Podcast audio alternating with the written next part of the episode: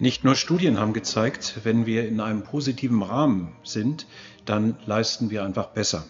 Wir haben mehr Vertrauen in uns, in unser Umfeld und das Tolle ist, wir stecken auch die Menschen um uns herum an. Und am Ende kommt dann eine ganze Menge Kreativität zustande. Wenn wir dagegen gestresst sind und äh, ja, uns in einer Art Überlebensmodus ähm, befinden, dann geht alle Kreativität verloren. Was ist jetzt der bessere Weg für uns, für unser Umfeld, für unsere Teams? Wenn Menschen in unseren Umfeldern ihr Leben als negativ empfinden, fühlen sie sich eingeengt. Folge ist dann nach einiger Zeit ein chronologischer Stress, Verärgerung und Dauersorge.